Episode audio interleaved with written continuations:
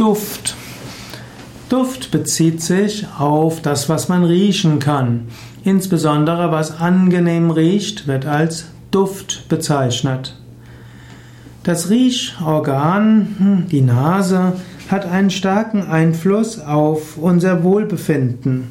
Manchmal sagt man, dass der älteste Sinn nach dem Fühlsinn der Riechsinn ist.